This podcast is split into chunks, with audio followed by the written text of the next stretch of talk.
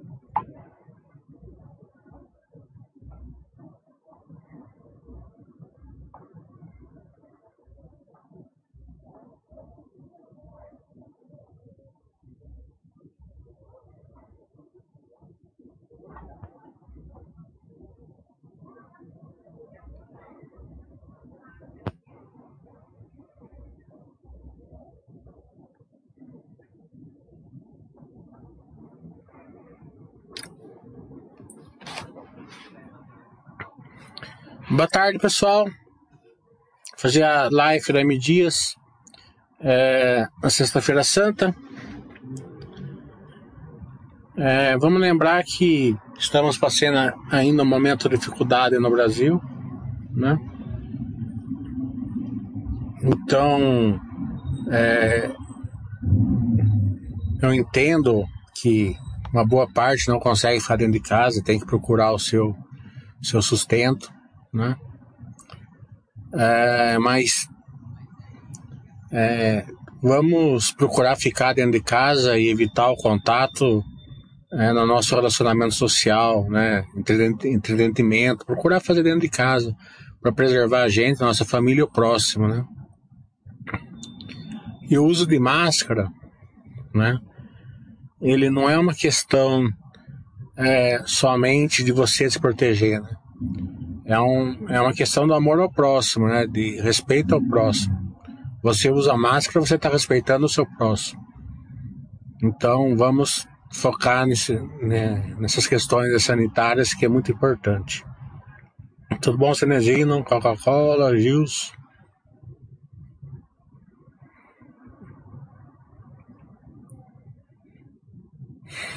Então vamos fazer o balanço da M Dias, depois a gente Abre para perguntas e respostas.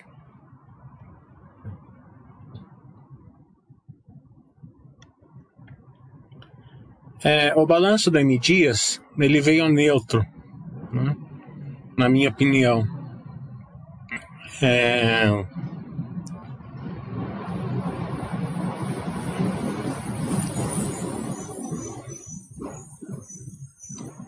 o mercado olha muito curto prazo, né? Então ele bate na, na num balanço desse, né? Mas para quem tem visão no longo prazo, ele ele veio bem neutro, vai depender dos próximos trimestres, aí para a gente ver é, para que lado ele vai tender a pender, né?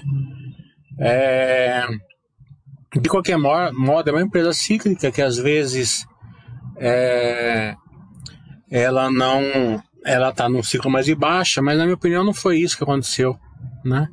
Ela não tá, a empresa não tá aí num, num ciclo pior, é, é de baixa. Na minha opinião, o setor, o setor, né? Ele, ele não é nem um ciclo de baixa, ele, ele precisou aumentar o preço por causa do, do aumento das commodities, por causa do aumento do dólar, né?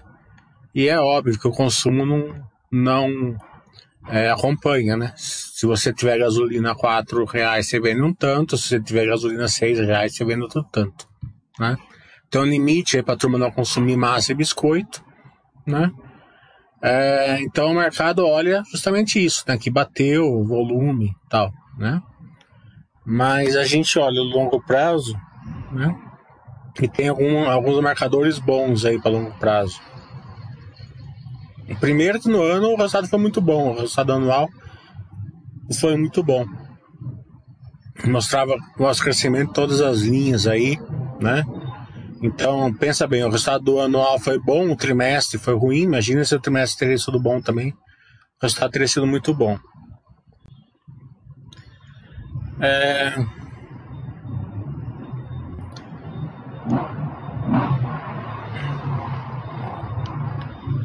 Em segundo, a receita líquida subiu no trimestre, estão vendo? Né? Subiu 0,4, mas subiu. Com uma queda de volume é, de 15%. Então isso mostra aqui que, a, que a, o preço foi, foi recomposto, certo? E por causa disso a venda foi menor, né? Não foi que, que os produtos da empresa foram ruins, que a concorrência bateu nela, que a que é, o investimento dela não deu certo, como a gente vê na maioria das vezes quando o volume cai. Né? E a prova dos noves, por causa disso, é justamente aqui, né? o market share. Né? O volume de 33% de biscoito e 32% de massas, com crescimento frente ao encerramento de 2019, mantendo a liderança nacional em todos os mercados. Então, quando se ela ganhou share, né? Quer dizer que o setor inteiro foi afetado pela essa alta aí que teve é, da, da, dos insumos e do dólar. Então, pensa assim, se voltar o volume, volta num preço maior, pode, pode alavancar é, os próximos resultados. Então, o que eu falei, vai depender dos próximos trimestres se o volume vai voltar ou não, né? Mas como é uma, é um, é uma empresa que vende é, produtos básicos aí, então, então acreditamos que volte a algum nível pelo menos. Mas conferimos, né? Presente em quase 100% dos lares brasileiros, né? A exportação subiu bastante, né? Mesmo no quarto trimestre, 200% no quarto trimestre. É, se você olhar a, a margem dela, né, a margem despencou. Como eu sempre falo, como eu mostro no meu curso, na escalabilidade é tudo, né? Então você vende mais produtos, né? Você ganha escalabilidade e ganha margem. Você vende menos produtos, você perde escalabilidade e perde margem. É normal, né? É, então, eu não sei qual é a métrica que eles usam, mas, por exemplo, eles devem usar é, quantos funcionários é, precisa para fazer uma tonelada de produto, por exemplo, né? Se precisava, se um funcionário fazia, sei lá, é, 100 quilos de, de produtos, né? Nesse trimestre fez 80, né? Então ela vai, ela ela vai diluindo aí a sua produtividade. Então, e, a, e o aumento da receita foi é, contraposto ao aumento do custo. Porque, os, porque justamente eles tiveram que aumentar o, o preço porque tiveram aumento aí de custo, né? Dentro dos seus insumos. Eles não ficaram parados, eles fizeram alguns ganhos estruturais de eficiência, né? É, então, é, o EBITDA cresceu 26% no ano, né? E no quarto trimestre caiu 33%, né? O lucro líquido teve um crescimento de 37% no ano e 21% a menos no, no trimestre. A dívida zerou, né? Então, essa dívida zerando, ela, ela tem do, duas maneiras de a gente enxergar. Qual maneira tiver certa, não importa tanto, né? É, porque das duas maneiras vai gerar um certo valor para o sócio, né? Eu, eu, particularmente, acredito muito no crescimento, né? Então, se essa dívida baixa vier alguma, alguma fusão, aquisição aí, né, ou mesmo uma aceleração aí do projeto deles de ataque, né? Então eu, eu gosto muito disso daí. Se caso não vier, vai vir através de dividendos que eles aumentaram o payout e aumentaram a frequência. Eles pagavam dividendo uma vez por ano, agora estão pagando dividendos cinco vezes por ano. Né?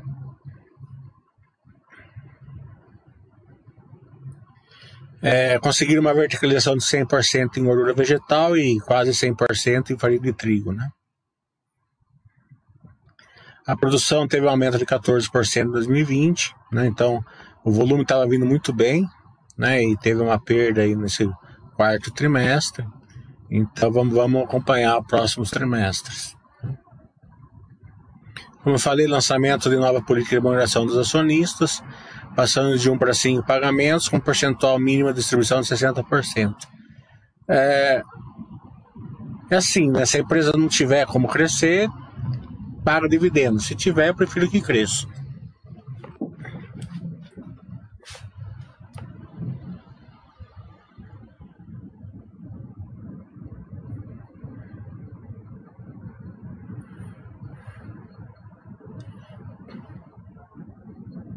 Ó, oh, market share interessante, né? É justamente o que veio, que veio contrabalancear aí esse, essa perda de volume, né? É, se a gente olhar o quarto trimestre de 20, né, ele teve um ganho aqui de em biscoito de 1,5% um, um, um, em relação ao quarto trimestre do ano, né? É, se a gente olhar massas, né, teve um crescimento 0,2. Se a gente olhar farinha, teve um crescimento de 1,3. Né? A farinha, é, ele estava com o market share maior do ano, né, então ele não perdeu nem, nem nos trimestrais do ano. Né?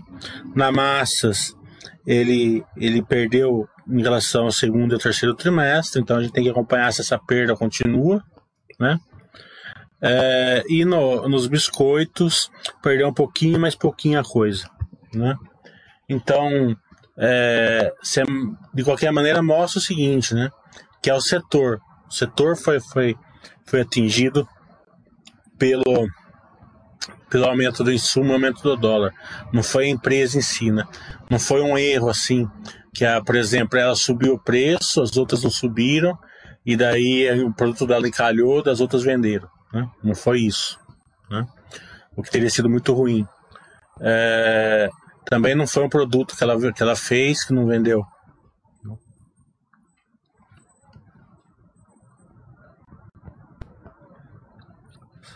A produção aumentando, isso é importante, que eu sempre falo no meu curso. É, as empresas que são replicáveis, as empresas que são, são é, que não são replicáveis, né? A, a MDIS não é uma empresa replicável, né? Então você tem que saber enxergar é, justamente esse lado é, não replicável. Né? Então ela se torna uma empresa mais cíclica, né? Então ela vai ciclar mesmo, altos e baixos, altos e baixos. Isso vai é, acabar que o acionista que quiser ser sócio dela tem que aceitar.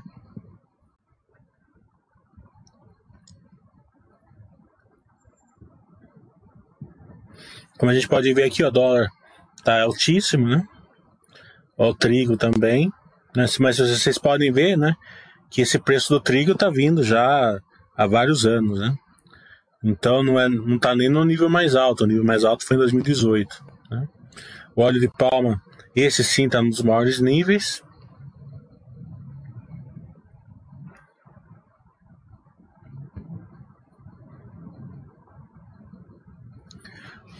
O que, faz, né? Que ali que o custo dos produtos vendidos pesou e bate na margem, justamente por causa disso, né? É, não teve uma diluição ali, né?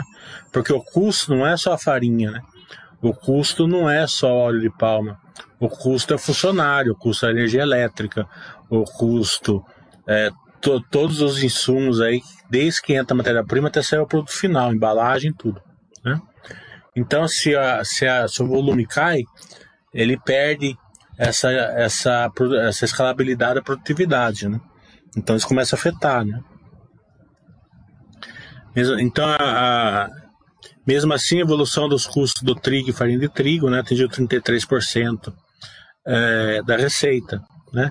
Mas vocês podem ver que no, no, terceiro trimestre, quando o resultado veio muito bom, e no segundo também, o custo estava maior do que esse. Né? Então, é, a questão não é só a subida do, do produto. O problema é que quando perde o volume, perde a escalabilidade. Né? Ah, óleo, o, os óleos não, né? A gordura também não.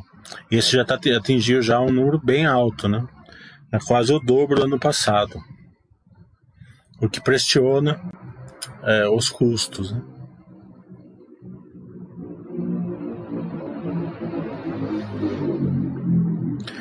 É, ela está num, num, período de, de, investimentos mais fracos, né?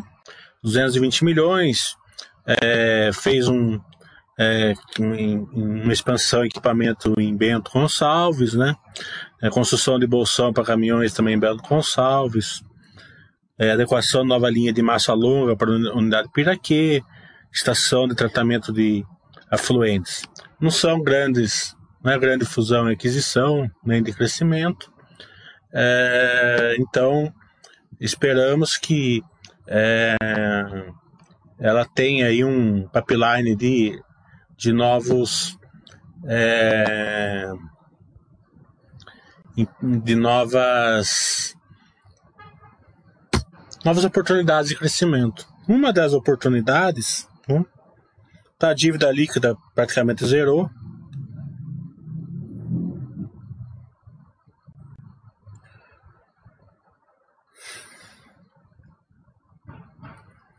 Esse gráfico aqui é interessante, né, porque você vê que a M Dias tem 34% de share na massa e biscoitos, mais ou menos, é, e as empresas que são é, que têm relevância, né, é, não chegam nem perto dela, mas as empresas pequenas representam aí outros 30%, né, em massas e 34% em biscoito.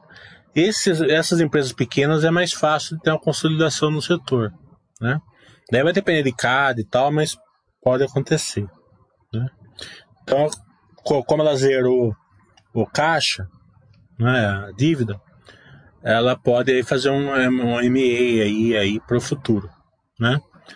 É, consequente, claro que ela não vai comprar a bolachinha da esquina lá, que vende 500 mil reais por ano. Né? Ela, ela tende a comprar uma dessas maiores aqui. Né?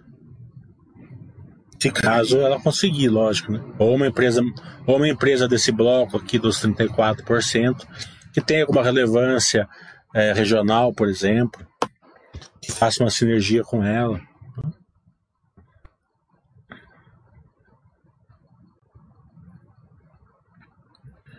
Mas aqui, quer ver? Deixa eu ver onde está.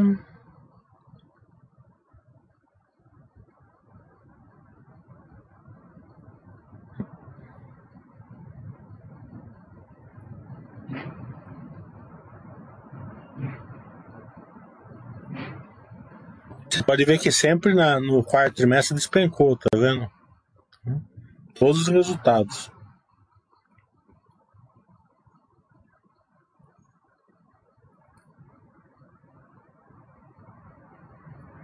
Hum.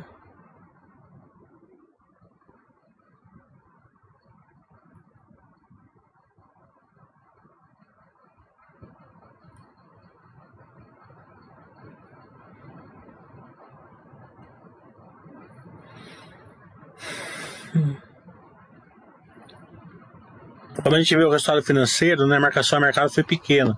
Já mostra a evolução do hedge que eles estão fazendo.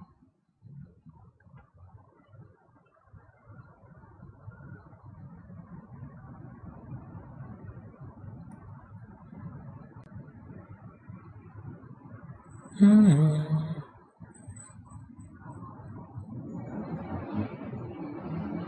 Acho que eu passei o que eu queria mostrar que pode ser uma oportunidade, é, é um evento a ser monitorado no futuro.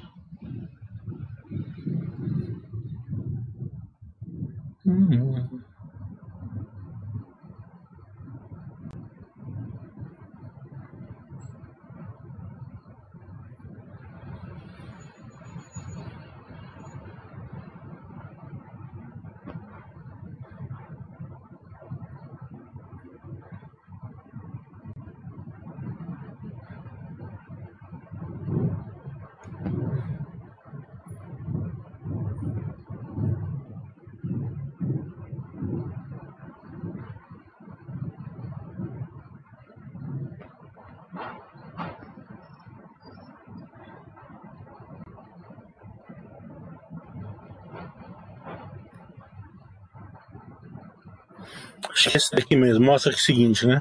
Que a eles têm aqui, ó, né? É, um pipeline de crescimento na região de ataque, né? Que eles chamam Sul, Sudeste, Centro-Oeste. Então esse crescimento pode cap capitalizar aí um é, um aumento de volume, um aumento de receita, aumento de escalabilidade de tudo isso, né?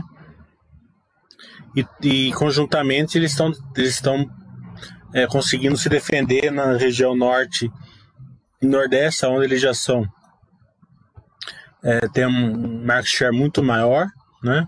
E estão conseguindo defender esse market share. Tinha um outro gráfico aqui, não sei se está nesse balanço aqui, que mostraria melhor esse ataque e defesa, mas de qualquer maneira deu para ver, né?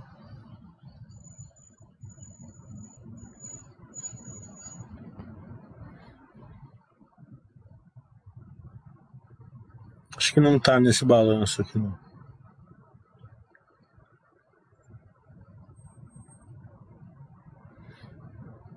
Mas de qualquer modo, assim, né? Centro-Oeste, Sudeste, Sul é ataque, onde eles não têm uma grande market share, ainda é grande, mas não é. dá para crescer bastante. Então, esse crescimento nessas regiões é, é super importante, né? Centro-Oeste com todo o agronegócio, Sudeste é, é, o, é a região aí de maior PIB do Brasil e o Sul também é uma região com bastante PIB, né? Então, vemos aí um crescimento aí futuro é, possível, né? Que seja bem atraente. Tem que acompanhar. E, consequentemente, a gente espera que ela defenda o seu market share no norte e nordeste, que já é grande. Então, acho que é isso. Vamos abrir para perguntas e respostas.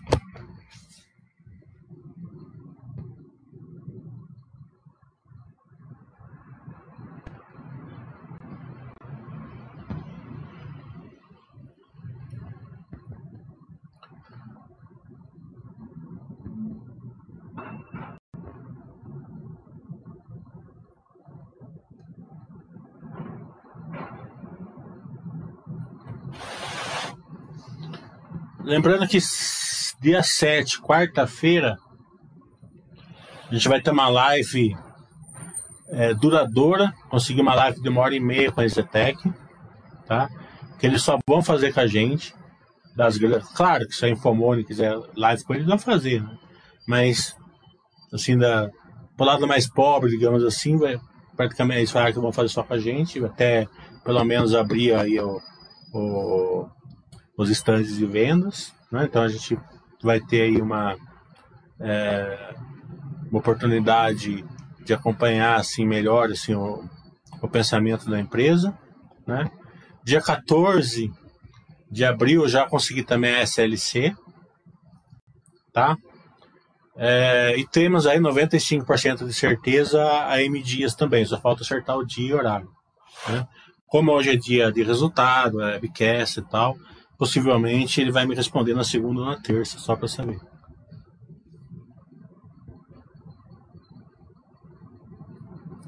Mesmo assim, é um pipeline grande aí. Também para quem pediu Vivar, eu entrei em contato com o Horizonte. Vamos esperar a, a resposta. Até pode mandar encher o, o, e-mail deles lá, porque eu já mandei lá. E na verdade foi a Juliana lá, uma amiga minha, aluna minha, que ela mandou e é, em meu nome, e eles responderam, daí eu mandei uma mais completa lá para eles.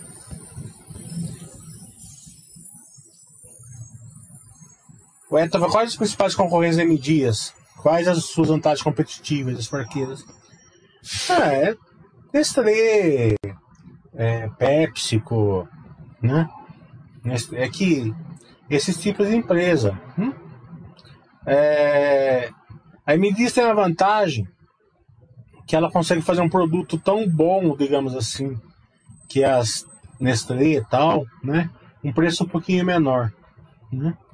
E também ela tem, ela é muito forte ali em marcas mais é, mais é, para classes mais baixas, né? Que tem um, um consumo maior.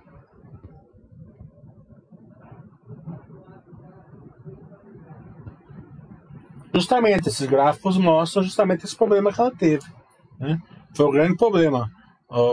os insumos subiram, o dólar subiu, as duas coisas juntas. Eles não, eles não impactaram o resultado em si, porque a empresa começou a fazer hedge de câmbio e de commodities, né? mas, mas impactou o volume. Né? Então, impactando o volume, O Liamel falou, você viu o estado da cola? Então eu estudei ontem, dizem que estão é, em foco em se tornar Light, que em 2020 foi o ano de mudança, muitas promessas, não faz lembrar a Cielo para você? Na verdade, eu deixei de acompanhar a Cólita, tá entendendo? Porque quando a empresa não me não não aceitou fazer a live nesse ou não ou não respondeu nesse nesse período que o, que que o investidor precisaria dessa live, né? Me desmotiva a seguir a empresa. Né? Então, é, deixei assim, porque uma que eu, eu olhei por cima, eu achei que está em turnaround, né? não saiu de turnaround, não, não tem nada aberto, né? É, a procura do Astilite, ele é ele tá na moda, né? É, quem não quem, quem não entender muito bem de Astilite, replicagem escalabilidade, né? Vai estar tá em desvantagem, na minha opinião, né? É, mas essa procura por Astilite na Cognita é não sei se é muito bom, né? Porque um Astilite numa droga raia, por exemplo, é muito bom, né? Ela, com o Astilite, ela vai se replicando, né? Na minha cabeça, um Astilite na cólera quer dizer o seguinte, ela vai para o EAD, né? O EAD é, vai saber como vai ficar essa briga, como vai ficar as margens, né?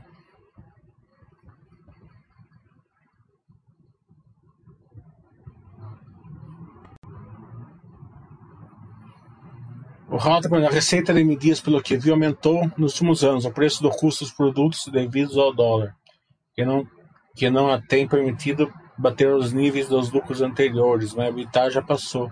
Não, o resultado do ano foi bom, foi o quarto trimestre que veio ruim. Né? Isso vai subir muito o preço, né? então acabou impactando aí no volume. Mas a M ela, ela, todos esses dois, três, quatro anos que a gente acompanha ela, o estado dela sempre foi tranquilo. Uma empresa cíclica. O Brasil está passando uma crise enorme, já estava com o coronavírus, então, né? É, precisa, é mesmo caso da Grandena, da Vulcabras e tal. Toda empresa que não é replicável, né? Ela precisa muito de volume, né?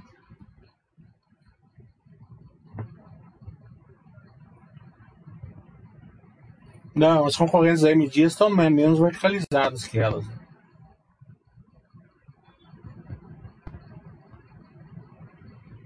O Data perguntando, o comportamento da Medias vem se assemelhando a uma empresa cíclica? Ela é cíclica, né? Nada, nada mais normal do que ela se, do que ela se comportar como empresa cíclica. O Black tá perguntando. Ah, tá bom. O Hélio tá falando, pode falar um pouco mais da política de Red? Podemos esperar um balanço do tipo Clabin ou com, ou com menos ajustes necessários para entender? Não, porque ela tá fazendo o red, é, é, red account, né? Então não vai vir bagunçado. Você pode ver que não veio bagunçado. Eu, particularmente, eu prefiro o balanço bagunçado. Né? Eu prefiro muito mais um balanço igual da Clabin do que um balanço bonitinho, assim, igual da VEG, por exemplo. Mesmo da M Dias, né? É, porque eu não tenho dificuldade nenhuma em ler um balanço desse. E uma empresa que não faz RED, ela não tem o custo do RED né? É, então o custo do RED não é barato também. Então, é, mas não é para toda empresa, né? Tem, tem, que ser uma empresa é, como a Clabin, né? Que consegue fazer um RED natural, tal. Né? É, se a empresa não tem confiabilidade que o produto dela vai manter o preço em dólar numa, numa, numa eventual disparada do dólar, tal, né? Como a, como a Minerva, por exemplo, não tem. Daí eles têm que fazer um red. Mas é, não. Eu prefiro muito mais. Até porque, né, Clabin nunca foi assim, né? Clabin o mercado enxerga bonitinho, né? Mas até porque que a empresa, o mercado podia estar jogando a Clabin por um real, por exemplo, já que só dá prejuízo, né? Eu preferia muito mais a Clabin a um real do que a seis, né? Hoje. Né? mas não é o caso. É, Camil vai iniciar uma nova recompra de ações após fechar um novo ciclo de recompra ao mês. Não parece uma má governança em comparação a M Dias? Eu não entendi por que você acha que uma recompra de ações é má governança. Ah, a M Dias até essa, pode até fazer uma recompra de ações até com, com a baixo endividamento dela. Até caberia aí se ela uma recompra, a gente até pergunta pro, pro diretor na, na época. Eu não entendi o porquê que você acha que uma recompra é, é má governança. Tem casos que a recompra é má governança, né? mas se for para colocar em tesouraria, é bom.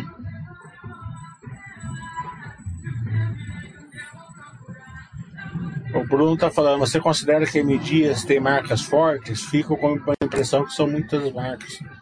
É que a gente, é, eu não sei onde você mora no Brasil, quando eu comecei a estudar a, a M Dias, eu, eu tinha, ela tem marcas fortíssimas, né? Madria, Piraquê, tá? Eu mesmo compro a bolacha Piraquê, eu gosto dela, né? Ela com gergelim. Eu só compro dela. É e outras, né? Mas tem, tem muita marca, né, que, ela, que a gente não conhece aqui em São Paulo, mas que são muito fortes no Norte e Nordeste, né? Fortaleza, tem uma outra lá que eu esqueci que é fortíssima em Pernambuco, né? Então, é, não, as marcas elas são fortes, são poderosas. Né? E justamente, são muita marca, melhor ainda. Né? Melhor que ter uma só, né? Então, isso que eu tô falando. É, você acha que não é forte conhecida, não sei onde você mora. É, o, o, pessoal que mora no, no, Ceará, por exemplo, que eu já. Daí, eu, daí quando eu fui dar aula no Ceará, eu vi. Tem, tem a, a, a, a o produto lá chamado Fortaleza, que é super vendido lá. Né? Ela tem as marcas nacionais, tipo Adria e, e a, e a Piraquê, né? E tem as marcas regionais que são fortíssimas.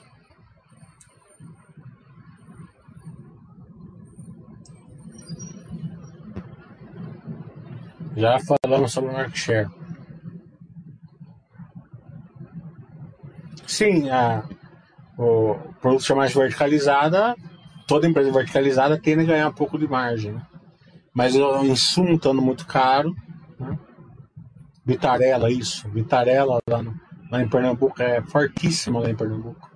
É coisa de louco. Aqui em São Paulo a gente não conhece.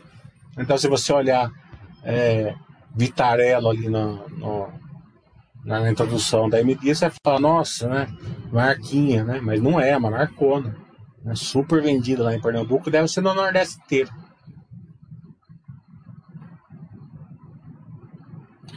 O Roberto está falando que ele achou interessante na Medias a expansão com exportação. Vai estar indo muito bem, justamente. É, é, aumentaram bastante. É outra pergunta para a gente fazer para o diretor lá na, na, na, na, na live, que com certeza eles vão fazer.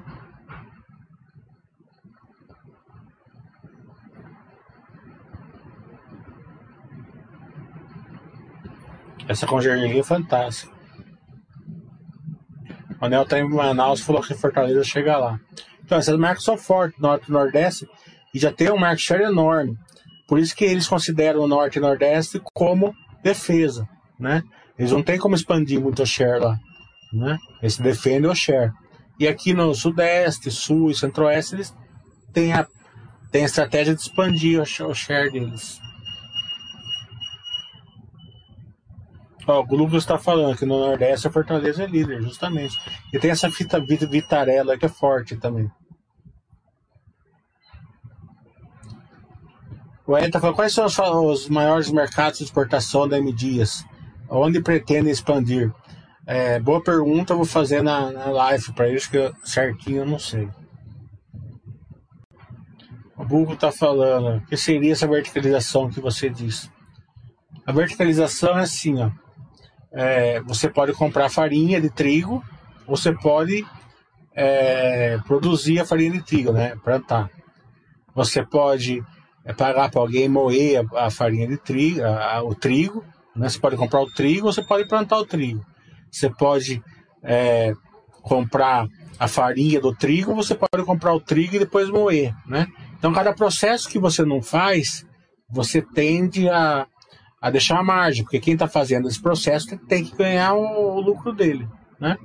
Então, a empresa, quanto mais esses processos ela faz, ela faz, mais margem ela ganha.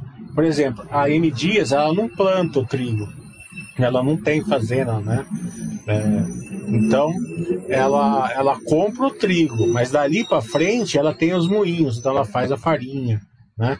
Ela, ela, ela verticaliza a, o, óleo de palma, né? Que ela, ela compra a palma e faz o óleo, né?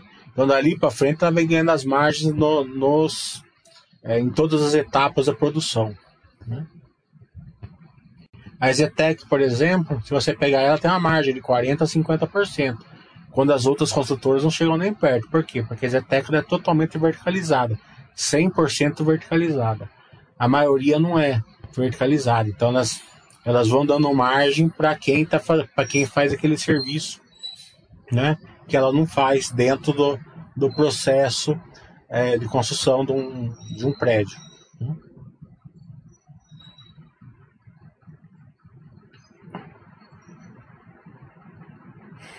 Os filtros, os produtos da MDs possuem um ótimo custo-benefício. Se você olhar a margem da, da MDs, é excelente pelo produto que ela vende. Né?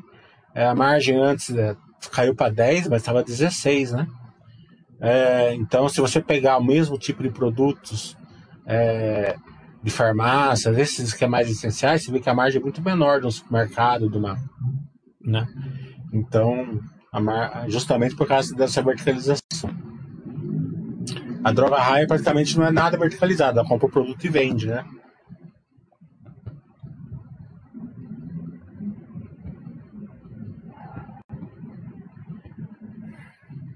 Essa pergunta do plano de expansão para mercados internacionais já foi perguntado antes, eu não estou muito bem a par, não. E vou perguntar na live que, eu, que a gente vai fazer com o diretor. O Globo é, emitia sofre marcação a mercado, ela deveria sofrer, né? mas não sofre por causa que eles fazem hedge.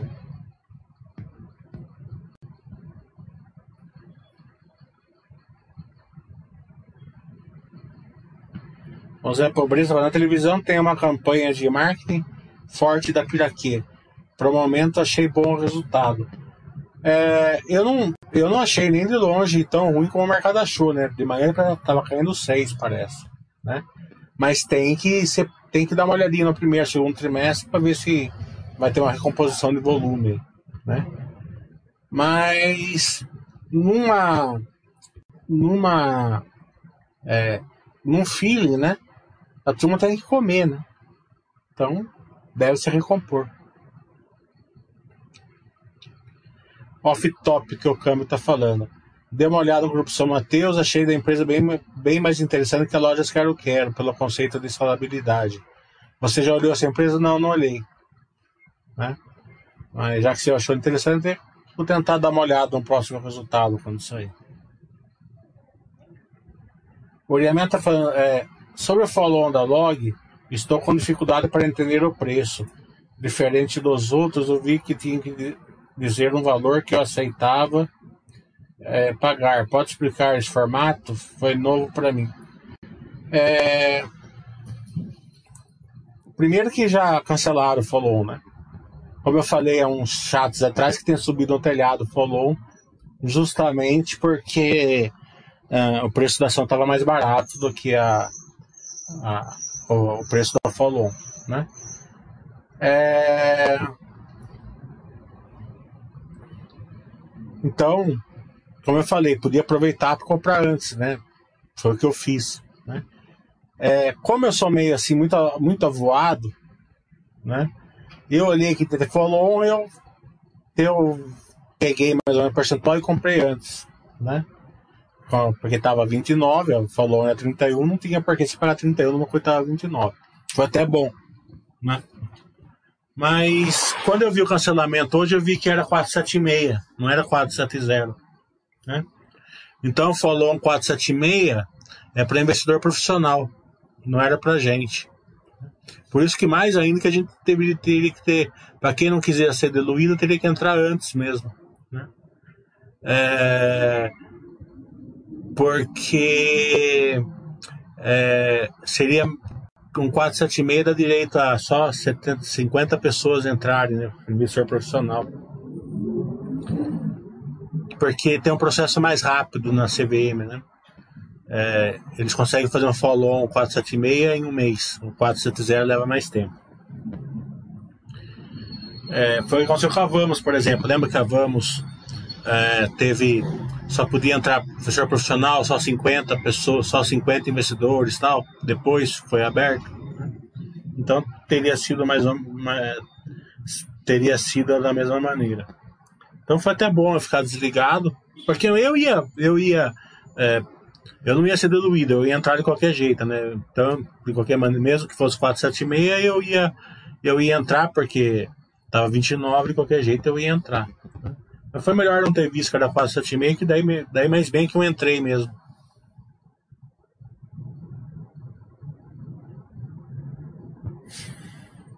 O Câmbio tá falando que ele lembra da última live que a medida de esporte margarina para país na África, um tipo de margarina que não precisa resfriar é, não estava bem animado, assim, porque não representa grande coisa, assim, na, na, na, na margem, na, na receita também, né? Mas é um bom produto, né? Um produto bom, né? Vai, vai pega no mix deles, né?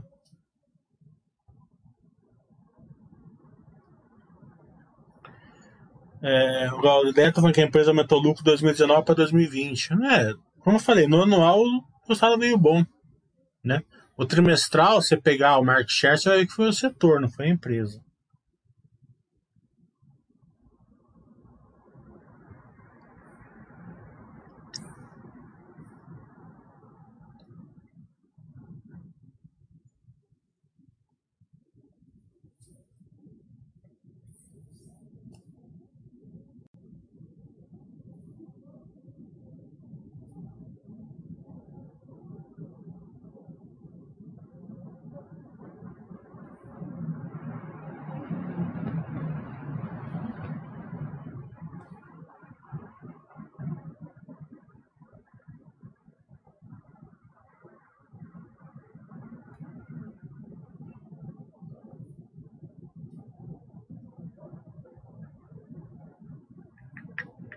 Eu me perdi aqui um pouquinho.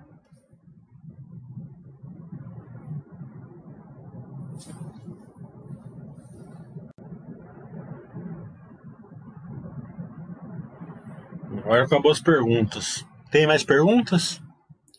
Ou já vamos pro, pro happy hour de final de semana para um vinhozinho aqui? Tá certo que hoje é quinta, mas. O Rol tá perguntando: Acha que Medias vai passar de empresas de crescimento para pagadores de dividendos ou promoverá os dois? Ela já é os dois, né? Acredito muito que ela continua os dois. Vai ter época que ela vai ser mais um, mais ou menos o outro, mas ela sempre foi os dois. É, tem pouca empresa na bolsa que ela tem os dois, né? É... Mas a M é os dois.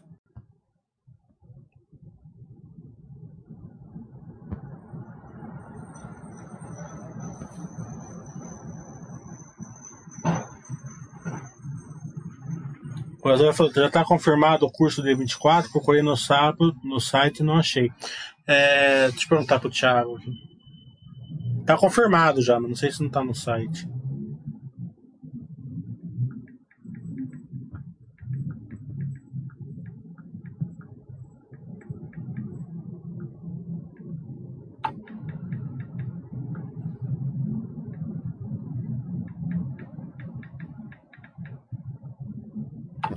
Mas se não tá lá, vai subir hoje ou amanhã, já sobe.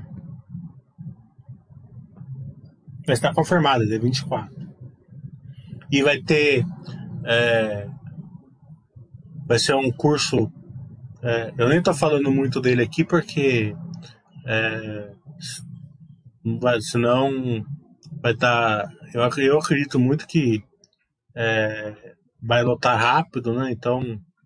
É, ficaria chato, porque muita gente acho que não vai poder fazer. É, então, é, vou tentar fazer uma, eu vou tentar fazer o curso aí é, de uma maneira off para mim mesmo, ver quanto tempo eu consigo fazer é, numa metodologia que eu coloco bastante perguntas para bastante gente, para ver se consigo fazer com bastante gente, para o pessoal não ficar de fora. Ele falou que ainda não está. Não está no site.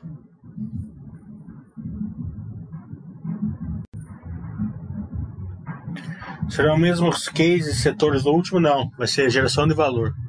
Né? Eu vou mostrar. É, eu dei toda a matéria para o pessoal, né? toda a matéria de contabilidade e tal, negócio de produtividade, case e tal. Né? Agora a gente vai fazer um, um, um bem prático, né? É o que olhar para as empresas que geram valor para o sócio. Sabe aquele negócio que eu sempre falo? Ah, você tem que colocar na sua carteira empresas que geram valor para você, empresas que geram valor para você. Eu sei que eu falo isso, né? E quando eu comecei também, é, muitas pessoas falavam isso, eu lia livro que as pessoas falavam, eu falei assim, como é que eu vou saber disso, né? O que, que eu olho para saber isso, né?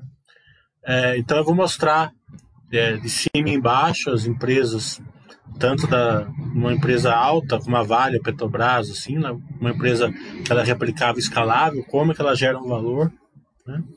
Porque isso é importante, porque quem faz os meus cursos vê, eu não falo de preço em nenhum momento. Eu não falo se está barato, se está caro, qual é a forma para compração, nada disso. Né? Eu só coloco para você ver como a empresa gera valor. Se a empresa, se você tem uma carteira que gera valor para você, né, empresas que geram valor, você consegue colocar uma carteira dessa, é, o paradoxo de lado, que eu, eu sempre acreditei, por isso eu, eu, eu eu gosto muito da filosofia Basser por causa disso, porque o paradoxo de lado, por exemplo, a M. Está nela hoje, certo? Se você é, tiver uma carteira que gera valor, que estiver passando num paradoxo de lado, é, você vai. O Basser X vai mandar você aportar nelas e você está aportando empresas que teoricamente o mercado está pessimista com elas e estão gerando valor para você. Né? É, a última vez que teve um paradoxo de lado grande, igual a gente está vendo hoje, foi 2013, 2014, 2015. Né? É, quando saiu o paradoxo de lado, se você pegar o Bovespa de 2016 até hoje, deu 200% quase, mesmo com pandemia. Entendendo? Pensa assim, ó, eu comprei boas empresas entendeu? Eu comprei empresas que geram valor durante três anos que ninguém queria. Logo depois que saiu esses três anos, a Bovespa deu 200%. Né? É, o que aconteceu com a sua carteira? Né? Então, o paradoxo de lado não, não, não fica para sempre. É como eu sempre falo. Eu sempre abro meus cursos, abria meus cursos presenciais, espero fazer de novo. Eu falava assim, a turma pensa que a bolsa tem risco de queda. Não tem, a bolsa certeza que vai cair. Certeza que vai cair 50%, 60%. Você vai ter uma Cielo na sua carteira, você vai ter um IRB na sua carteira, mas você também vai ter uma Magazine Luiza na sua carteira, você também vai ter uma Vega na sua carteira, né? E a, tendo a maioria das empresas, que não precisa ser nem Magazine Luiza, não precisa ser nada disso, mas que tem ali uma mescla. E você vê, ó, não é, não são empresas que você é, não, não consegue olhar. Magazine Luiza você não ia conseguir olhar em 2016, 2017, mas em 2018 você já ia olhar ela. Né? muita gente de vocês tem. Né? É, não foi nenhum bicho de cabeça comprar Magazine Luiza em 2018. Né? A VEG sempre foi, sempre foi, sempre foi tranquilo de, de enxergar. A própria Midias, a Lojas Renner, né? a Droga Raia, a Localiza, né? a Zetec, né? É, os bancões, né? É, então, o que precisa mesmo é você ter condições de segurar a carteira no paradoxo de lado e principalmente você ter condições de segurar a carteira no aumento de 200%, 300% de Bovespa, tá entendendo? Porque a turma acha que é, que é difícil segurar a ação caindo, mas é muito mais difícil segurar a ação subindo. Você sempre vai querer realizar o lucro.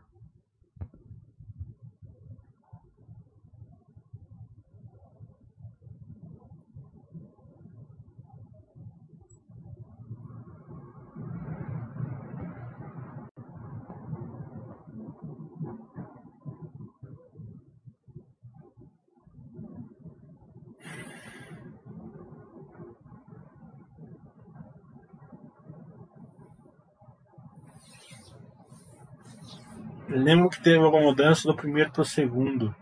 Ah, os, se for setorial, eu fiz quatro, cinco tipos de setoriais. O Tuac está falando um fato interessante que pode beneficiar em medidas no longo prazo é a busca do Brasil para ser autossuficiente no trigo. É, milhas, variações cambiais afetaram como resultado do último ano? Não, não afetou porque eles fizeram o hedge account. Né?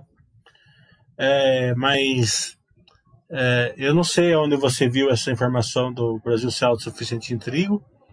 É, não estou falando que está errado, mas eu acho praticamente muito, muito difícil, né? Porque o trigo precisa de certos tipos de áreas de plantação que a gente quase não tem aqui, né?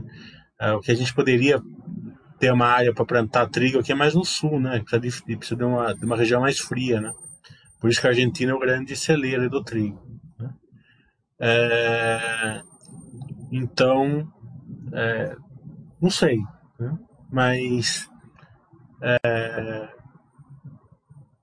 não, não, não é tanto. Toda commodities, né?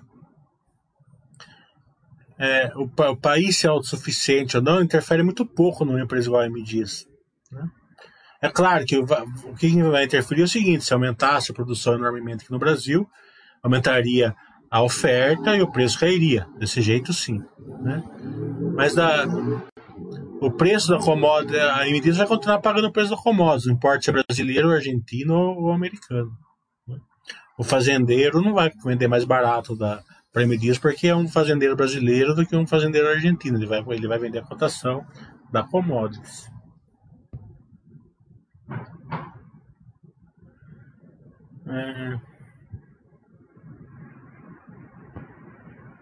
O Sinezinho está falando essa frase, é presencial com a pausa para reação, demora impacto, não existe risco de queda, certeza que vai cair, justamente. Boa observação do lado, do lado psicologicamente. É mais difícil porque a queda depois de um tempo se aceita. É, e outra coisa, né? Chega lá, você coloca 20 mil reais, tá? Numa, numa empresa, passa a valer 100, é um carro, né?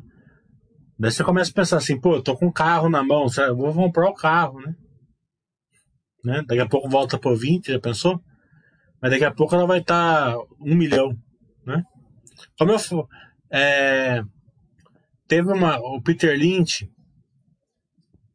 ele tem, ele teve o maior fundo da história é, do, do é, americana, né? Ele deu, eu não lembro o número exato, mas milhares de por cento, tá? É, em relação a o SP500 que deu muito menos que isso. Né? O percentual de pessoas que ficou rico investindo nos fundos do Peter Lynch foi menor do que 5%. O maior fundo da história americana, tá? E, te, não foi um prazo, não foi que nem o Buffett que começou em 60 e está até hoje, né? Você tinha que estar 60 anos lá posicionado. O fundo Lynch teve 20 anos, certo? é, em 20 anos, ele deu milhares de por cento e deixou menos de 5% das pessoas realmente bem de vida. Por quê? Porque as pessoas colocavam lá 5 mil dólares, tiravam com 10, né? É, é bastante, é, mas não vai, não vai mudar tanta coisa assim para você.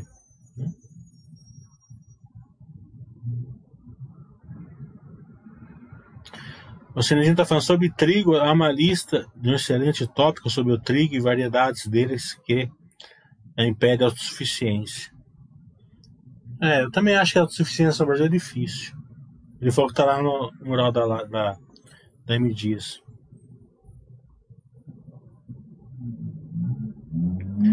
É, o Cinezinho falou que tem milhares de variedades de trigo é, adaptadas a clima diferentes não, isso é verdade. Até tem uma, teve um cara, um inglês, se eu não me engano, que ele foi na Índia, parece, ou, né, ou na China, mas acho que foi na Índia. Ele conseguiu fazer um trigo anão, né? Numa, numa região que o trigo de tamanho natural não, não vingava. Não lembro se foi por causa do, de vento, não lembro se foi por causa de inseto, não lembro por que foi, mas eu lembro que não vingava.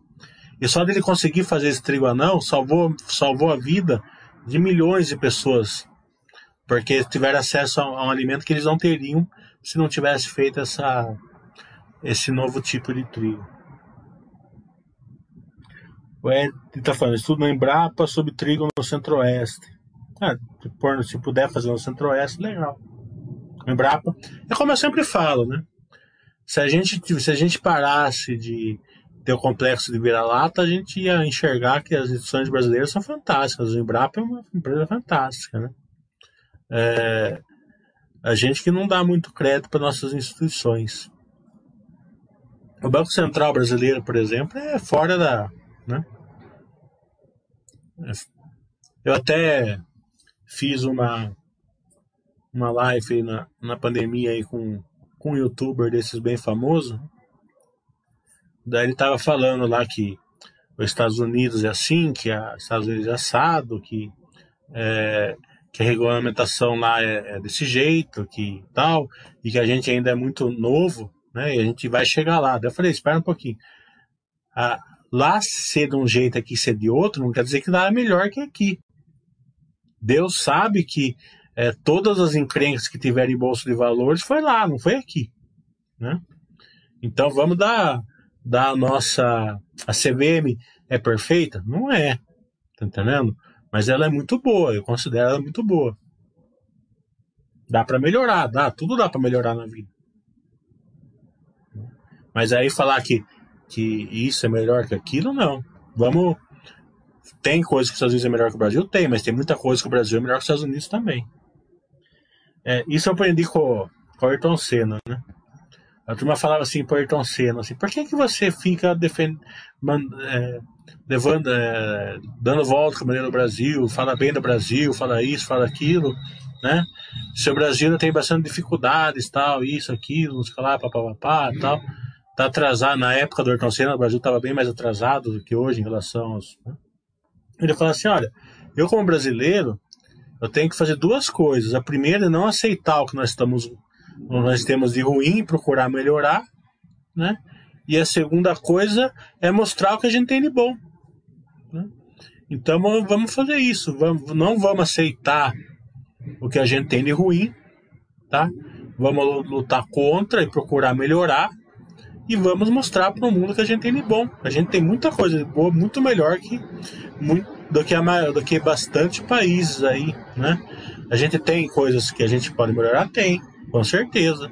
Mas também a gente está na liderança de várias coisas no mundo aí também.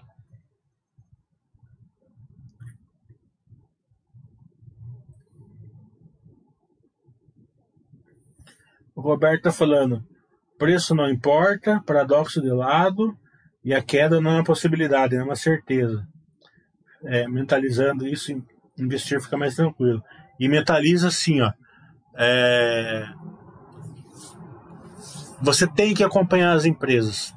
Tem que acompanhar. Certo? Pelo, pelo motivo seguinte, o que vai te deixar rico, rico mesmo, é o tempo. Você não aguenta ser sócio de uma empresa durante 20 anos se você não acompanhar ela, porque ela vai ter esse ciclo, alta, baixa, vida, pra, ela vai dar uma porrada para cima, tá entendendo? A hora que ela der a porrada, veja bem, a Magazine Luiza, ela deu uma porrada para cima, depois ela caiu 20%. Tá entendendo? A maioria das pessoas vendeu ali, porque desesperou. Nossa, eu tô ganhando uma porrada, tá entendendo? Eu coloquei 10 mil, tô com 200. Caiu para 160, eu vou vender. Daqueles 160 mil, ela foi para 10 milhões. Entendeu? Então é assim que funciona, é assim que é, que é as coisas. Ela não sobe em linha reta, ela vai, vai ter períodos de altos e baixos. Você aguenta ficar ali se você entender da empresa. Senão, você não fica. Claro que vai ter um cara que tem o sangue puro, né? O sangue azul, digamos assim, né? É, tipo basta assim que aguenta.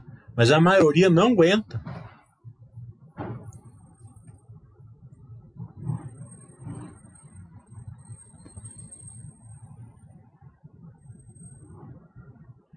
O Ed Brock tá colocando. Coloca lá no mural da M Dias, porque aqui vai se perder. Por favor.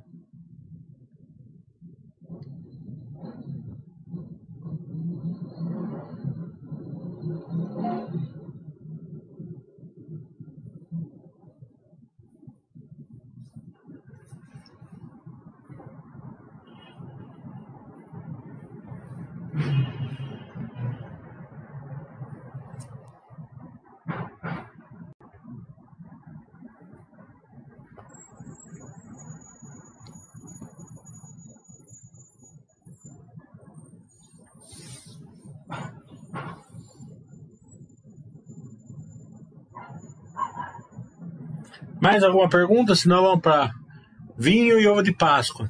Hã? E cuidado, hein? Cuidado, porque tão, tão, eu, fui, eu fui no mercado fiquei bobo de ver. Tem umas marcas famosas lá que a gente é idiota, né? Eles, eles estreitaram a camada de chocolate, diminuíram o peso e o, e o ovo está do mesmo tamanho. Né? Tanto que os ovos mais caros de marca mais famosa, se você for olhar pela, pela, pela, pelo, pelo, pela, pelo, pelo, pelo peso, tá quase o mesmo preço. Então, é, olhem bem essa questão aí do peso, tá? Na hora de comprar ovo de Páscoa, para quem não comprou ainda. Porque eu, quando era criança, eu lembro que você ganhava um ovo de Páscoa, para você quebrar o ovo de Páscoa, era difícil. Hoje você com peteleco você quebra o de Páscoa. Eu não sei se vocês perceberam isso no mercado, eu percebi. É, acompanhar, o Cenezino falou.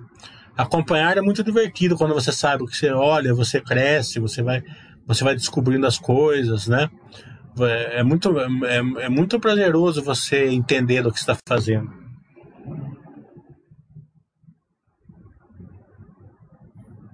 O Sinizino falou, essa estratégia dos ovos de Páscoa todo ano acontece. Mas, ó, pra você ter uma ideia, eu gosto, não vou fazer propaganda aqui, mas eu gosto do ovo de Páscoa de uma marca mais famosa, né? E eu, eu fazendo pelo peso, no é, mesmo preço, vai, dá a diferença de 10 reais. Eu já ia comprar da marca mais famosa de qualquer maneira, né? Mas agora, mais bem que eu comprei mais bem ainda. É, as outras falam, mas peso não importa. É, o Uriamento tá falando, qual vinho você recomenda?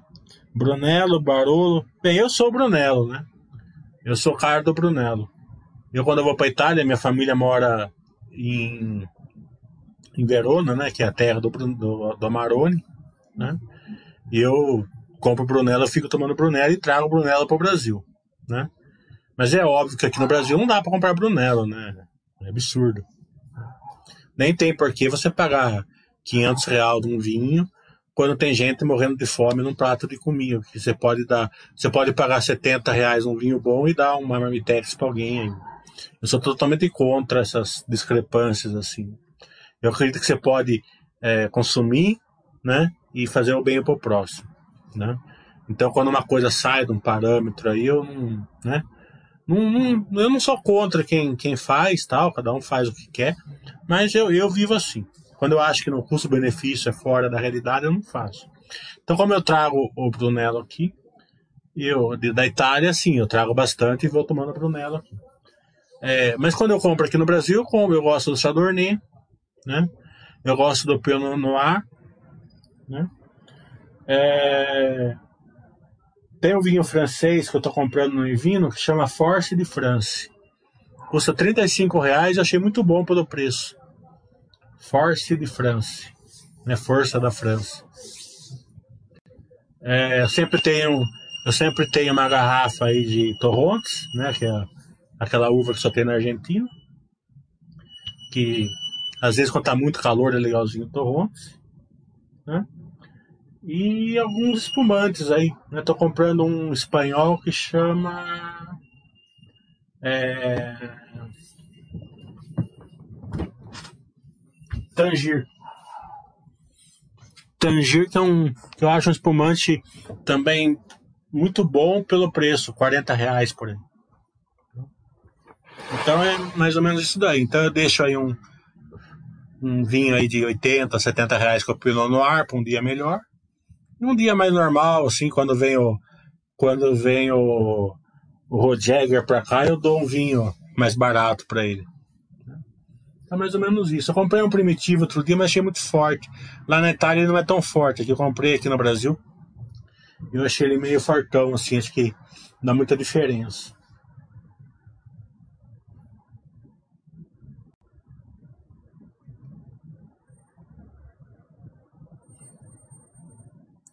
O Cenezino falou, somos a mesma geração, era grosso mesmo o ovo de Páscoa na nossa infância. Nossa, era difícil. Principalmente quando você colocava na geladeira, então, era. Você tinha que fazer força para quebrar o ovo de Páscoa. O Azul tá falando, isso daqui é o, é o tradicional, né? Que é a lógica mais tradicional. Que ele falou que barra de chocolate é a mesma coisa. Lembro quando era 140 gramas e agora é tido 90 gramas. Isso é normal, né? É, o rolo de papel higiênico era 40 metros, agora é 30. O sorvete era 2 litros, agora é 1 litro e meio, né?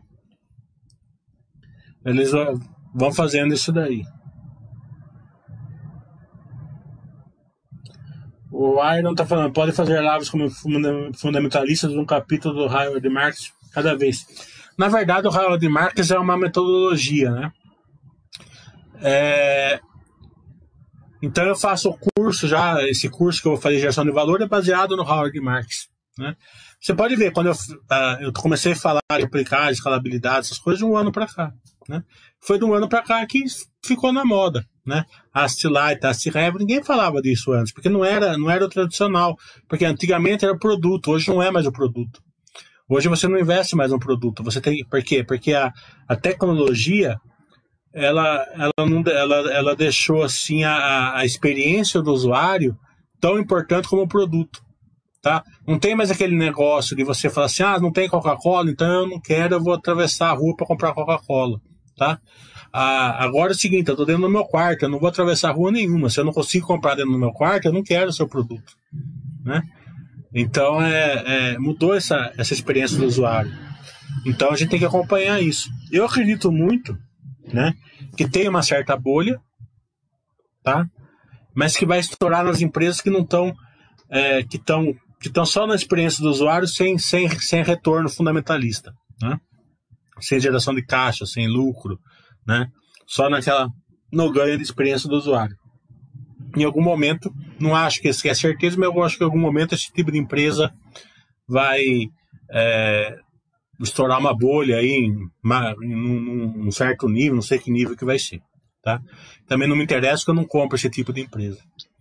Mas as empresas que, que conseguem usar a experiência do usuário em cima de um produto, tá? Essa não, não vejo como eu tenho que voltar para trás, né? Como você vai fazer uma droga raia e voltar para trás, né? É difícil, né? Como você vai fazer uma areza e voltar para trás, né? É, porque elas não estão fazendo isso baseado em números, né? Estão fazendo, tão, elas estão fazendo essa, isso daí baseado em, em geração de caixa, em lucro, em aumento de receita, aumento de lojas, né? Então, esse tipo de, de, é, de modelo de negócios, né? Ele é, ele é, ele é novo, né?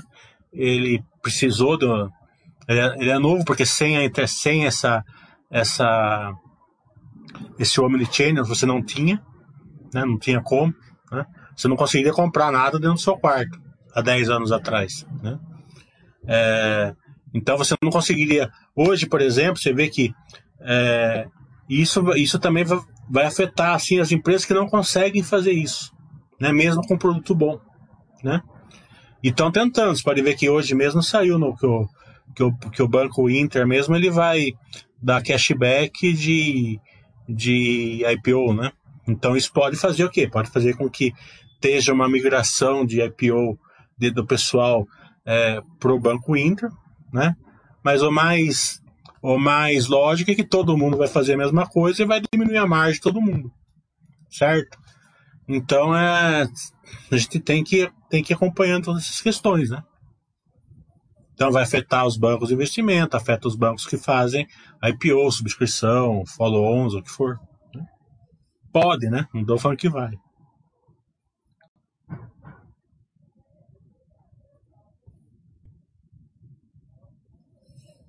O Calderto falou que compra as forminhas e faz em casa. Ah, mas eu gosto aqui do. Da esquininha da lojinha aqui, não, não é? Eu adoro.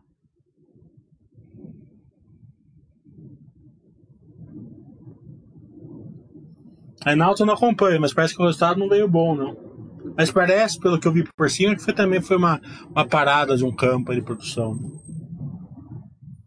Não sei se é duradouro ou não.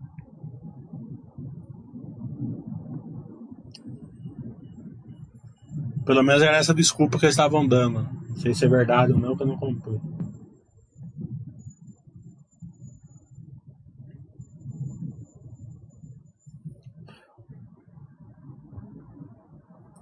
Mas eu tava falando, é, mídia só tá esperando empresa de vinho brasileira fazer IPO para ficar de vinho, né?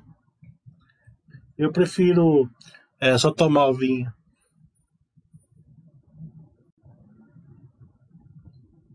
Na vinho 3 você vai beber o dividendos, é verdade. Roberto tá falando, vocês estão entregando a idade, daqui a pouco dizer que usava Congo. Eu usava Congo, né? eu tenho 50, usava Congo, usava Quixute. Né? Eu acho que eu nasci na melhor década que existe, na 70, né? 70 para mim que eu vi aí, 60 acho que era boa também, mas eu não, eu, não, eu nasci na 70. 70 e 80 para mim é fora, né?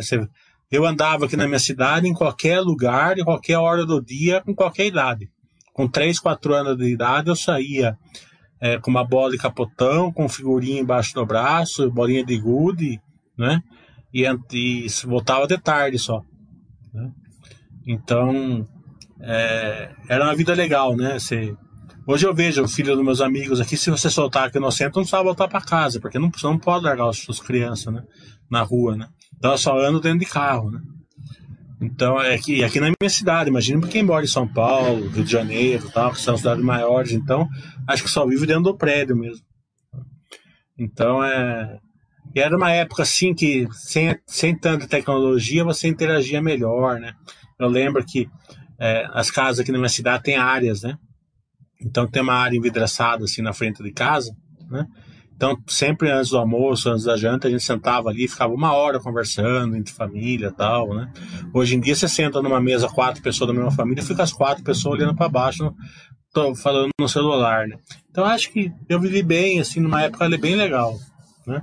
Se pudesse escolher, eu preferia ter escolhido vivido nessa, nessa época mesmo.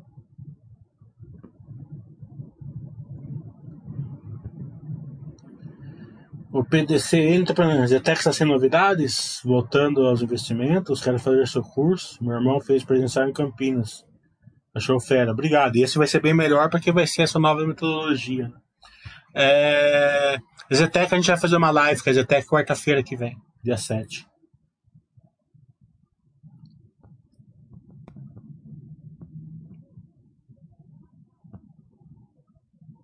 É, cada um compra o que ouve que gosta. É... O Casiel está falando, a gente pode dizer que o Dólar é um driver da SLC? É, nem tanto, porque ele tem o custo em dólar também e tal, né? Vai ter que fazer hedge e tal, um pouco sim, mas porque é exportadora, né? Mas o principal driver é, o, é a commodities mesmo. Mas de qualquer maneira, também a gente vai fazer uma live com eles na outra quarta-feira, dia 14. Já consegui as duas e a M Dias também já está no bolso, só falta fechar o dia. A não sei que aconteça algum problema com o diretor lá. É, o Azul está falando, nas construtoras você se preocupa com o segmento e local de atuação? Gosto de três empresas, mas todas são média alta, com foco em São Paulo. Por enquanto tem uma tela só. Eu acho que é o grande. É, é o grande case hoje, média, média alta, alta em São Paulo. Então, então é, claro que quando a economia voltar, depende muito dessa questão da experiência do usuário, se se como vai ser o comercial, né, as lajes comerciais, né? Então o braço comercial normalmente tem uma margem maior, mas a gente não sabe como que vai voltar. O Minha Casa Minha Vida tem um poder de escalabilidade muito grande, né? Então é, a Exetec consegue fazer o Minha Casa Minha Vida com uma margem altíssima, né? Bem perto da, da, da, da alta renda, média alta renda, né? justamente por causa da escalabilidade. Mas é claro que nessa época de insumos caros, a margem da minha casa minha vida cai. Né?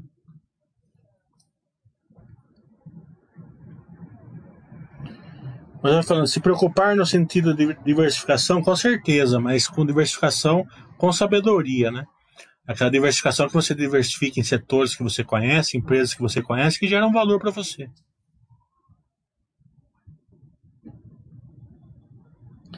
O Cassiel está falando, acho que a nostalgia pode criar dificuldade em se adaptar ao presente. Não, eu não sou nostálgico. Eu me adapto muito bem ao presente. Tá entendendo? Eu sou um cara, acho que até nada, viajo, né? Sei, sei fazer de tudo aí que é. Eu só. Eu só, claro, que eu não fico aí no TikTok, nessas coisas aí, eu acho meio bobagem, essas coisas que a turma fica assim, é, o dia inteiro no Facebook e tal, é, se preocupando com a vida dos outros, isso daí eu não faço, né? É, não é da minha, não é da minha, né? cada um tem o seu jeito, né? Mas eu não, a nostalgia é boa, né? É bom se lembrar que você teve uma infância boa, uma, uma juventude boa, né? Você foi um cara que viveu bem, que você contribuiu de alguma maneira aí para a sociedade.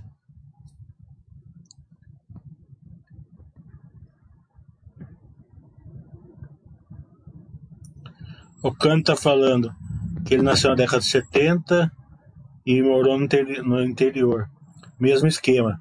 Figurinha, bola, pipa, beira de rio, estudava, saía e voltava à noite, justamente. E, eu, e assim, o pai, a mãe, o avô, ficava tranquilinho, tá entendendo? Mais ou menos eles sabiam onde você estava, né? Mas não iam lá fiscalizar se você estava lá, não. Nunca vi meu, assim, é, um, um, avô meu, um, uma avó, minha mãe, meu pai, num lugar e falar assim, meu Bosquinho, tá aí? Não, muito, não lembro. Né? Até teve uma vez, né? Que eu fui para Baraxaba, né? E lá em Baraxaba, São Sebastião, tem uma rua lá chamada Rua Itatiba, né? Porque quando estavam fazendo o loteamento lá de Baraxaba, teve uma daquelas excursão farofeira e foi um foi dois ônibus de farofa de Itatiba para lá. Né? E o que que fizeram? Compraram a rua inteira. Né? Então aquela rua só tinha Neo Itatiba. A rua chamava Rua Itatiba. Né? Então você, você, você, até hoje, você anda lá, você anda como se estivesse em Itatiba. Oi, oi fulano, tá, vamos jogar truco na sua casa, vamos. Vai, tem churrasco lá em casa, vai lá mais tarde. É, assim, é nesse nível que você que você anda lá em Braxaba. Né? E eu tinha 10 anos, acho que eu não tinha 10, acho que eu tinha 9. Meu pai foi passar arrastão na praia. Né? E eu tinha feito amizade com três menininhas que moravam no começo da Rua Itatiba, eu estava no meio da Rua Itatiba. Né? Três menininhas de 10, 11, 12 anos. E eu fui passear arrastão com meu pai. Né? E chegou uma hora que veio um caranguejo na rede. Eu peguei aquele caranguejo e falei assim: eu vou assustar as menininhas com o caranguejo. Eu entrei na casa dela fiquei correndo atrás dela com o caranguejo. Né? E elas entravam no quarto, iam correndo para cá, e elas iam para lá, e eu ia para lá, e isso passou uma hora e meia. Nessa uma hora e meia, o meu pai voltou, né? Porque naquela época eles não se preocupavam com os filhos, assim, se preocupava, mas não, né? Não tinha, não tinha violência, né? Não, não ficava preocupado que, você, que o cara ia pegar você, ia sumir com você e tal, né? Meu pai voltou para casa. Minha mãe falou assim: cadê o Bosquinho? Ah, mas ele já voltou faz uma hora. Não, aqui ele não chegou. A minha mãe, que, é, que era meio histérica, achou que eu tinha me afogado. Então ela fez todo mundo que tinha carro colocar o carro na, na praia, assim, acender o farol para ver onde que eu tava morto na praia. Entendeu? Se, se dava para ver meu corpo lá. Daqui a pouco eu saí, cara. Meu pai escutou minha voz e falou: Bosquinho, deve sair. Daí tava a rua inteira lá, Tatiba, todo, todo mundo, minha mãe chorava, não sei o que lá tal. E era assim, porque os, pa os pais davam uma certa liberdade hoje para os filhos que não tinha antigamente, que hoje em dia não tem.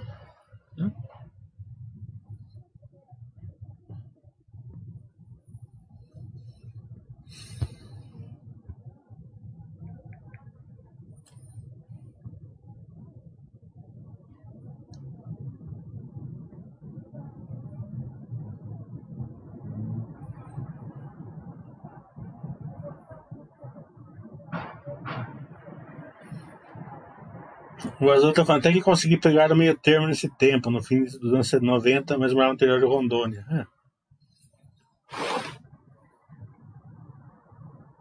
Bem, pessoal, boa Páscoa, tudo de bom. É, vamos aí é, postergar um pouco o nosso lado aí de sair de noite, se aglomerar tal, né? Profissionalmente cada um sabe, mas mesmo profissionalmente, se tiver que sair, saia com consciência, usem máscara, não aceitem conversar com pessoas que não usam máscara. A pessoa que não usa máscara, ela não tá, ela, ela, ela não tá ligando para você, entendeu? Ela não te respeita, né? Então, vamos usar máscara, né? Porque eu sempre sou da opinião seguinte: tem, tem gente que acha que máscara não funciona, tá entendendo? Eu nem vou discutir esse negócio se funciona ou não funciona. Eu vou discutir o seguinte: se não, se não funcionar, mal não vai fazer, certo? Você não vai ter mal nenhum em usar máscara. Mas se funcionar, vai fazer o bem. Então, vamos ficar aí pro, com essa hipótese, né?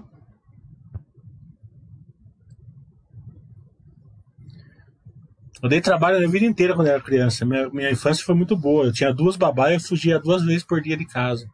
Eu lembro quando eu tinha quatro anos, eu fui fugir de casa e eu me escondi na casa da minha avó, mesmo no lugar que era meu. E eu fiquei lá durante umas quatro horas. Eu via todo mundo me procurando, dava risada. E eu tinha acabado de, de ganhar o revólver lá do tenente, lá que eu esqueci o nome dele, lá do Ritintim. Meu pai, na hora que meu pai pegou eu, ele colocou ele dentro do carro, meu pai nunca bateu em mim. Mas colocou dentro do carro, ele levou no meio do mato, assim, pegou o revólver e jogou no meio do mato, assim, falou, vê se aprende agora. Mesmo assim não aprendi, no outro dia já fugi de novo.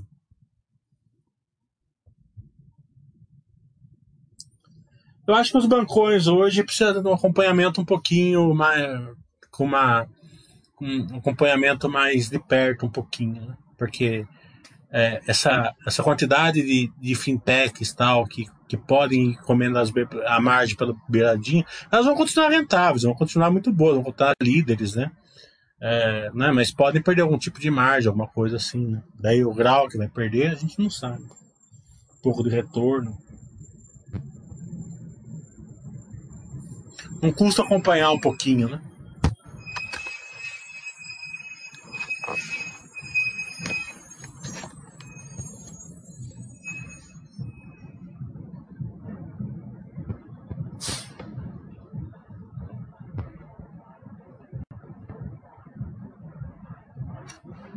Então, tchau pra todo mundo, boa Páscoa.